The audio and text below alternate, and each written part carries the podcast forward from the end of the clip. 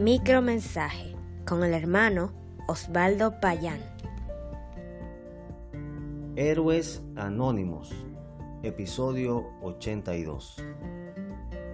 Una de las historias más conocidas de la Biblia es el milagro realizado por el profeta Eliseo cuando curó de lepra a Naamán, general del ejército sirio. La historia se narra en el segundo libro de Reyes capítulo 5 pero solo vamos a leer los primeros cuatro versículos. Dice así la palabra de Dios. Naamán, general del ejército del rey de Siria, era varón grande delante de su señor y lo tenía en alta estima, porque por medio de él había dado Jehová salvación a Siria. Era este hombre valeroso en extremo, pero leproso y de Siria habían salido bandas armadas y habían llevado cautiva de la tierra de Israel a una muchacha, la cual servía a la mujer de Naamán. Esta dijo a su señora, si rogase mi señor al profeta que está en Samaria, él lo sanaría de su lepra.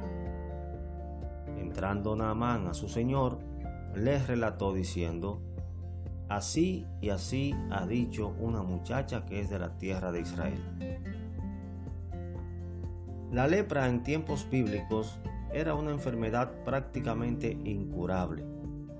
Ello dependía del grado de afección y de ahí si era contagiosa o no. Ejemplo de esto es el caso de María, la hermana de Moisés, la cual fue sanada en siete días de acuerdo al rito de la ley judía. Véalo en el libro de Números capítulo 12 versículos 10 al 15. El caso de Naamán parece ser que no era contagioso puesto que vemos hacía su vida normal, incluso con el rey. Pero obvio que su padecimiento ya era de mucho tiempo porque le causaba angustia y preocupación y anhelaba ser curado. Finalmente fue sanado por el poder de Dios a través del profeta. En el relato bíblico, los personajes son el rey de Siria, Eliseo, Giesi, Naamán, su señora y sus criados, y una muchacha de la tierra de Israel.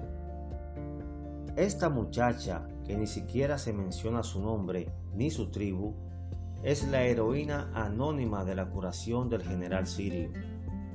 Pero no se trata de un protagonismo personal. Los creyentes somos instrumentos de Dios para llevar su mensaje a los demás, creyentes o no. Como siervos del Señor, nunca dejemos de proclamar su amor por ellos y la salvación por la fe en Jesucristo. Naamán fue sanado porque la fe de esta muchacha fue su motivo para indicarle que su Dios, el Dios de Israel, sí lo podía curar. Ella estaba completamente segura que Dios no le iba a fallar. Si quieres saber más, escríbanos al correo electrónico micromensaje.hotmail.com. Dios le bendiga. Thank you.